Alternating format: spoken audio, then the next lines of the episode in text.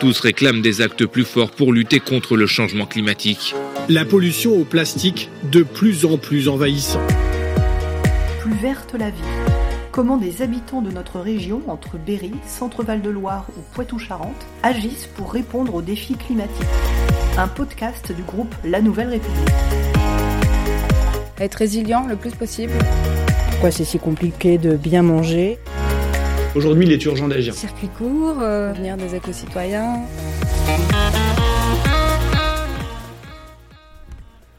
Bonjour, je suis Christophe Gervais, journaliste à la Nouvelle République dans l'Indre. Aujourd'hui, je vous emmène à la rencontre d'Alexis Boély, pisciculteur installé à Mézières, au cœur de la Brenne, qu'on appelle aussi le pays des mille étangs.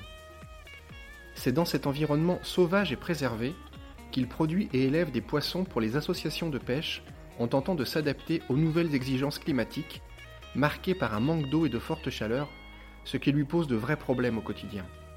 Quelle solution s'offre à lui? Comment va-t-il sauver son activité? Il nous dit tout. Alors nous voilà ici au cœur de la Brenne. C'est bien mouillé. Voilà, je vois là-bas Monsieur Boély et sa fille Camille qui travaillent tous les deux à la préparation de la pêche. Alors là, je me trouve dans un environnement avec un étang à ma gauche qui est quasiment vide, presque vide. En tout cas, qui a été vidé en partie. Et il reste une, énorme, une énorme partie quand même où on voit que ça saute. Il doit y avoir des poissons par là. Voilà.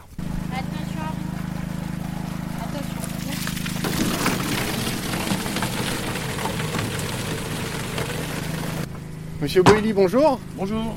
Merci de nous recevoir ici en plein cœur de la Brenne. Bah, je vous en prie. Au pays des mille étangs. Ah oui. des étangs, je crois, qui ont été créés par, euh, par l'homme pour justement la promotion de la, pisciculture. Oui, bah, à l'origine, oui, c'est une, ça a été créé euh, par l'homme. Hein. Donc, et puis maintenant, l'homme essaye, de continuer à l'exploiter. Donc vous, vous êtes pisciculteur ici depuis combien de temps? Bah, Moi, ça va faire 25 ans que je suis, que je suis installé en Brenne. D'accord. Et puis, euh, j'espère encore pour une quinzaine d'années, puis après on verra. Donc vous avez vu cette pisciculture évoluer Oui, tout à fait. Ça, ça évolue depuis euh, bah, très rapidement depuis euh, une dizaine d'années hein, maintenant. quand, autant sur les, productions faites que sur les, oiseaux et tous, les, problèmes climatiques et, autres. Alors justement, les, problèmes climatiques, c'est quelque chose de majeur en ce moment. C'est un peu l'objet de ma venue aussi. Quels sont-ils ces problèmes climatiques auxquels les pisciculteurs sont confrontés? Déjà, on a des problèmes d'eau, de, moins, de moins en moins d'eau ou, plus, de, plus de saison. On n'a pas les saisons qui sont marquées, automne avec de l'eau, euh, un hiver froid et sec et, euh, un printemps souvent humide.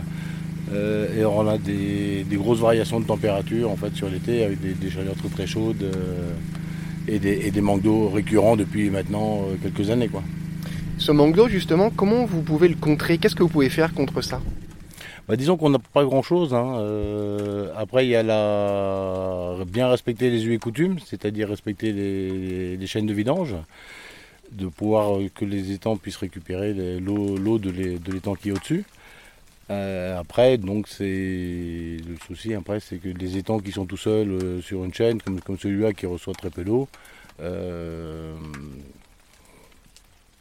ben, il n'y a qu'à prier pour, qu'on ait de l'eau. Quoi. Ouais, carrément, il n'y a, pas, a pas de solution en fait. C'est quelque chose qui pourrait à terme, vous pensez, condamner la, pisciculture, en tout cas la mettre dans grosses, grosses difficultés? La condamner, je pense pas. Euh, par contre, il va falloir très certainement la gérer autrement. Et, euh, et après, bon, quelles sont les solutions? Se, diversifier, je pense. Et puis après, voir, voir un peu comment ça évolue. Quoi. La, la diversification pour un pisciculteur, ça peut être quoi? Bah, ça peut être euh, travailler autrement, différemment, sur, sur, sur des espèces qui, qui, tiennent plus, les, plus, plus le chaud. Hein, comme pour moi, ça fait longtemps que je fais du black bass et puis donc euh, on partir sur du black bass. Euh, bon, après, on peut pas faire que ça, faire de la, faire de la transformation ou de la vente pour regarder des poissons pour vendre un peu l'été. D'accord. et puis après, bon, le, tout ce qui a agrotourisme, ah donc, euh, donc des gîtes, des visites euh, sur les étangs, des, choses comme ça. C'est vrai qu'on est sur une région très très très touristique. La Brenne fait partie du parc naturel régional de la Brenne par excellence qui développe une vraie, une vraie politique touristique. Euh, oui, oui, elle développe une. oui, c'est sûr qu'au niveau tourisme, après, euh, on il n'y a pas vraiment de, de, lien en fait entre la pisciculture et, le parc au niveau tourisme. hein. Donc c'est vrai que c'est dommage, mais euh, bon après, il faut voir comment ça va évoluer. Vous parliez, je reviens sur ce que vous disiez tout à l'heure, de- d'espèces qui s'adaptent plus facilement à la chaleur. Euh, c'est quel type de poisson en fait? Ben, nous, on a le, il y a le black bass qui, qui tient, qui tient assez, euh, assez bien les, les températures élevées. Euh, ça nous permet, enfin nous, moi j'en fais depuis quelques années, on en vend aussi euh, l'été sur des, soit sur des plans d'eau, soit à la, consommation, puisqu'on arrive à les conserver nous en, bassin à la pisciculture, en bassin terre. Maintenant, bon, on ne pourra pas faire que ça, puisque le problème c'est que nous on vend du vivant pour la pêche à la ligne, et la pêche à la ligne, ben, ils veulent du gardon, ils veulent du brochet, ils veulent du cendre, euh, ils veulent toute espèce de poisson. Alors ça ça me vient, ça m'amène à cette question. Aujourd'hui, pisciculteur, qu'est-ce que c'est comme métier? Je pense que les gens s'imaginent, voilà, juste un pêcheur, mais la pisciculture, c'est quoi? Que- Quels sont, euh, euh, qu'est-ce que vous produisez? Qu'est-ce que vous faites au quotidien? Ben nous, c'est de plus en plus de bureaucratie, un peu comme un agriculteur, puisque bon, à la base, on est des agriculteurs, hein. Ouais, bien sûr. donc on gère en fait, on gère, on gère des plans d'eau, donc une- c'est une gestion comme un, comme un, je dirais comme une gestion agricole, un, un agriculteur dans son champ. La seule différence, c'est que nous, on voit pas euh, le résultat. On a, non. On a en fait, euh, lorsque l'on pêche, lorsque l'on vit de l'étang, c'est là qu'on voit si, si ça a marché, si on a, que- quelles sont les espèces qui ont, qui ont marché, si on a eu, euh, si on a les rendements auxquels on s'attendait. Et euh, après, donc le, le travail, donc c'est bon, c'est gros, c'est sur six mois, hein, les, enfin sur les quatre premiers mois, sur les, les quatre, les quatre mois d'hiver, en fait, on fait 80% du, chi- du chiffre d'affaires. Enfin, moi, moi, je fais 80% de mon chiffre d'affaires à peu près. Et euh, donc là, c'est la, la, la vidange, la vidange d'étangs, que ce soit sur nos étangs à nous ou sur des, chez les propriétaires d'étangs. Donc on, on pêche au poisson, on récolte, on, enfin on trie, on, on ramène le, le poisson à la pisciculture et après on livre en fait à des, des fédérations de pêche, des étangs communaux, des, pour la pêche à la ligne. Moi je travaille exclusivement pour la pêche à la ligne. Très bien. Quand vous dites on vidange un étang, c'est quoi vidanger un étang? Donc vidanger un étang, c'est euh, enle- enlever toute l'eau qu'il y a dans l'étang pour la ramener en fait sur une, ce qu'on appelle la poêle, la, la poêle qui est en fait qui est une partie plus la, la partie plus creuse de, de l'étang qui est à la bonde, qui fait entre 1000 et 3000 mètres carrés à peu près, et sur le sur lequel tout le poisson euh, descend. Et après on passe les, on passe les filets, on sort le poisson et on, on trie. Alors cette eau que vous vidangez, elle va où? Donc les, bah, le premier, les premiers étangs, ça va à la rivière, fossé de la rivière. Et après, c'est comme on a, on a cinq grandes chaînes en fait sur la Brenne. Et le but, en fait, c'est que, de, justement, ce que je vous disais tout à l'heure, de respecter ces chaînes, c'est que ça va dans les temps qui est en dessous. Donc le, le- le but, c'est des, enfin, l'idéal, ce serait de pouvoir respecter en fait euh, cette chaîne, ces chaînes, de façon à ce que le, le propriétaire le plus bas vide, vide en premier, et ainsi de suite, de façon à ce que l'eau, ne- justement, que l'eau ne soit pas perdue et ne parte, tout parte pas à la rivière. Bien sûr. Donc l'intérêt, c'est quand même aussi qu'il pleuve bien pour que le l'étang euh, Et Que, que, que celui en haut et de l'eau, le. Voilà. Et, Voilà. et là en ce moment, on en est où justement des ressources en eau? Alors euh, je sais que l'été a été euh, Bah. sec évidemment, mais Oh, l'été n'a pas été si sec que ça, puisqu'on a quand même, on a quand même eu des, on a plutôt eu un été humide. hein. Après, on a eu des très fortes chaleurs, donc. oui, j'ai euh, confondu effectivement chaleur et précipitation. voilà, on a eu, des, on a eu des très, des très fortes chaleurs. Après, donc ça a permis de maintenir un petit peu le, je dirais, le- les, étangs. Maintenant, bon, ça s'est mis à pleuvoir depuis, depuis deux jours, donc ce serait bien que ça continue et qu'on ait vraiment, un- pour une fois, euh, un, un hiver qui tienne la route. quoi. Enfin, un automne qui tienne la route avec des pluviométries qui soient euh, à la normale. Bon, J'imagine que tous les matins vous regardez la météo, ça va être votre premier, euh, votre, votre première tâche? On regarde plus maintenant. non, bah oui, oui, on regarde bien sûr, on, on surveille un peu la météo. Après, sur, pour l'été, surtout pour les, les températures et les, les périodes orageuses qui sont les, les plus compliquées au niveau du poisson. Après, bon, maintenant, euh, de toute façon, on fait avec. Et, euh, mais c'est vrai que c'est le mois d'octobre qu'on a eu est compliqué puisqu'on a dû, on a, enfin moi personnellement, j'ai décalé toutes mes pêches puisque c'était, euh, c'était compliqué de de pêcher avec des températures qu'on avait. Et puis en plus, donc moi j'ai pas d'arrivée d'eau sur la pisciculture, donc j'avais les bassins qui étaient assez vides. Les clients nous disent ben, que les, les rivières, les rivières sont basses, les, les étangs sont bas, donc ils préfèrent attendre aussi pour être livrés. Donc euh, autant décaler et puis euh, pour rat- rattaquer maintenant, j'espère que ça va, ça va rester à l'eau et qu'on va pouvoir euh, travailler normalement. Donc là, ici, on est au bord d'un étang. Comment s'appelle l'étang à côté duquel on est d'ailleurs? Donc c'est l'étang de l'étang Vert. D'accord. Là, il y a un énorme camion avec des cuves. Énorme, oui. Ouais, un camion déjà, avec des. on- Vous appelez ça des cuves, je sais Des pas. cuves, oui, Des cuves des cuves de transport. D'accord. Et donc c'est dans ces cuves-là que vous mettez le poisson, j'imagine. euh, Donc on va bah, demain, on en- là on est en train de préparer pour, euh, pour demain. Pour, euh, et donc après on va, on va sortir les poissons, on va les trier et après on va les, les mettre dans les cuves pour, le, pour les ramener à la pisciculture. Donc demain, c'est pêche. Demain c'est pêche. Combien de personnes vous mobilisez pour, pour cette pêche? Alors, demain on va être une dizaine à peu près. Ah oui, quand même. Oui, oui, bah, bah, de toute façon il faut, il, faut, euh, il faut pas mal de monde hein, parce que vous avez déjà une ou deux personnes euh, qui sont au filet. Après Ouais. vous- il, vous faut des, il faut des trieurs. Et puis les gars qui mettent sur les camions, donc euh, et plus on est de personnes, plus, plus ça va vite. D'accord. Et ça, vous allez commencer à quelle heure? Oh, on va attaquer à, à- à la levée du jour sur les coups de 8 heures. Ah oui, il faut être matinal quand même quand on est pisciculteur. Oh, bah 8 heures ça va. D'ailleurs, j'allais vous dire, euh, euh, c'est un métier, euh, je ne sais pas si c'est un métier qui séduit encore, mais je vois que derrière nous, il y a votre, votre fille qui travaille avec vous. Elle fait partie de l'entreprise ou elle donne un coup de main Non, non, elle est salariée d'entreprise. D'accord, donc chez les Boilis, c'est une affaire familiale, la pisciculture. Tout à fait. Tout à fait. Mon fils y était, il vient nous filer la main le week-end. Et puis là, ma fille, euh, ma fille est là depuis deux ans maintenant. Donc, euh, espérons qu'elle va continuer. D'accord. Eh ben écoutez, travaillez. Qu'est-ce que vous avez à faire donc là du coup Vous allez... euh, Donc là, bah, on, prépare les... on, prépare, on prépare le camion. Ouais. On, on ouvre le camion, on vérifie que tout va bien, qu'il n'y ait pas de soucis, puisque c'est bon, ça, ça fait partie de ses premières sorties. Et puis après, on va préparer donc euh, les bacs, descendre, descendre les filets, préparer, préparer un petit peu tout. Et puis euh, mettre, la, mettre la tente pour que les gars puissent prendre le café et les croissants au- à l'abri de l'eau s'il pleut demain. C'est essentiel ça. Ah, ça c'est pas mal. Donc c'est vraiment café croissant, ça en reste là. café croissant. Le rosé, c'est après, la- après, Ah. la, après la grosse maille. On est bien d'accord. voilà, rosé pâté après la grosse maille. On peut aller jeter un œil sur les temps? Oui, bien sûr. Que vous m'expliquiez un petit peu... euh, Ah, a des petites grenouilles là, qui nous sautent euh, entre les pieds. Alors je précise qu'on est venu faire un point sur l'eau en Brenne en disant qu'il en manquait, mais qu'aujourd'hui il pleut, bien évidemment. Ah bah ça fait du bien. Eh oui, ça bien. fait- Non, non, Ça il- fait du bien. Il faut. Donc là cet étang, on le voit là, il est devant nous, il est magnifique. Euh, Il y a assez d'eau Donc là, euh, bon, en fait, bon, ça fait euh, ça fait une dizaine de jours maintenant qu'il empêche hein, quand, quand on l'a ouvert.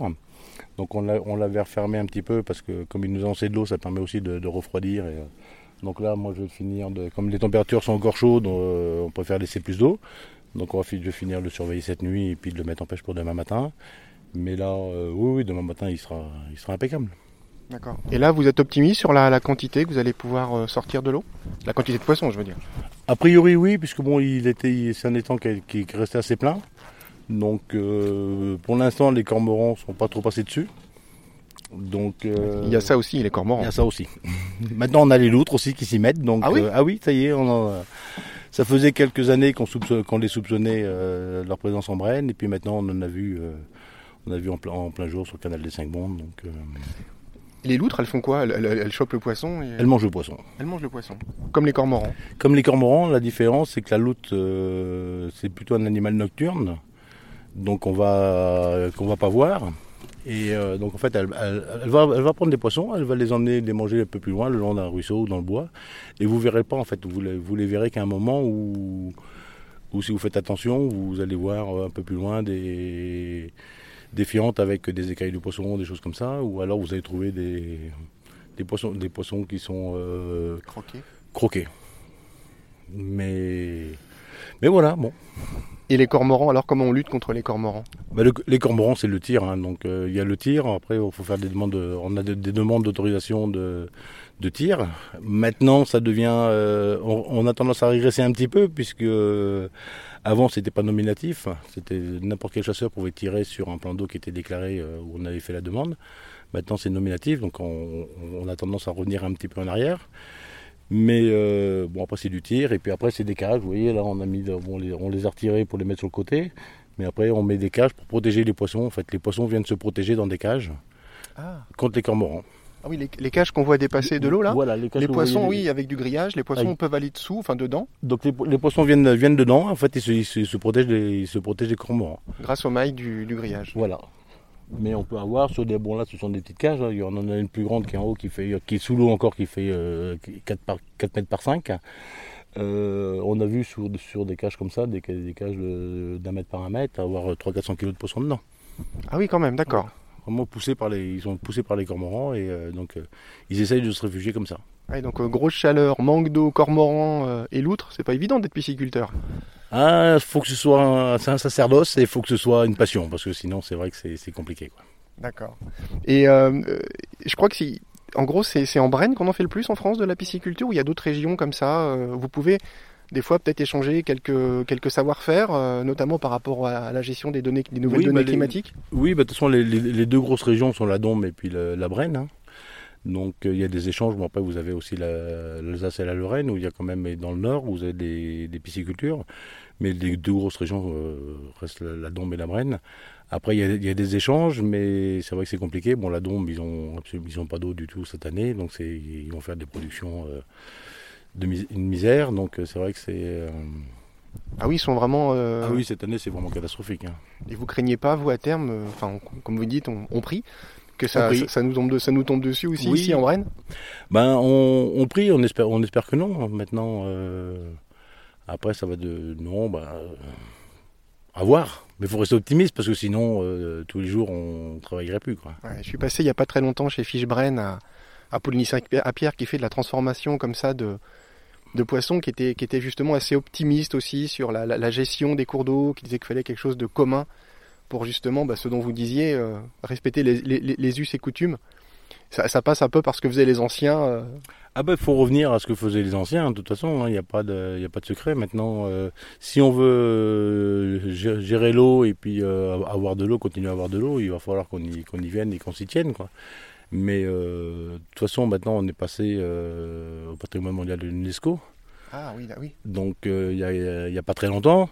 Donc après maintenant il faut voir euh, si c'est pas suivi. Euh, moi j'ai peur qu'on nous fasse une loi en nous, en disant ben voilà vous vous, vous vidangerez à telle date, vous au-dessus vous vidangerez à telle date, vous vous vidangerez à telle date. Et euh, donc autant qu'on s'entende les uns les autres et qu'on on, on arrive à faire ça intelligemment quoi. Ah, parce que si, c'est- si c'est imposé, ce sera pas forcément dans le bon timing et pas forcément bien fait. Ben oui voilà après euh, c'est pas pas forcément évident quoi donc. euh, mais bon, j'espère qu'on n'en arrivera pas là. Mais il faut, voilà. Voilà, c'est déjà fini, mais vous pouvez nous retrouver dès la semaine prochaine avec un nouvel épisode. En attendant, n'hésitez pas à parler de ce podcast autour de vous et à le partager sur vos réseaux sociaux préférés.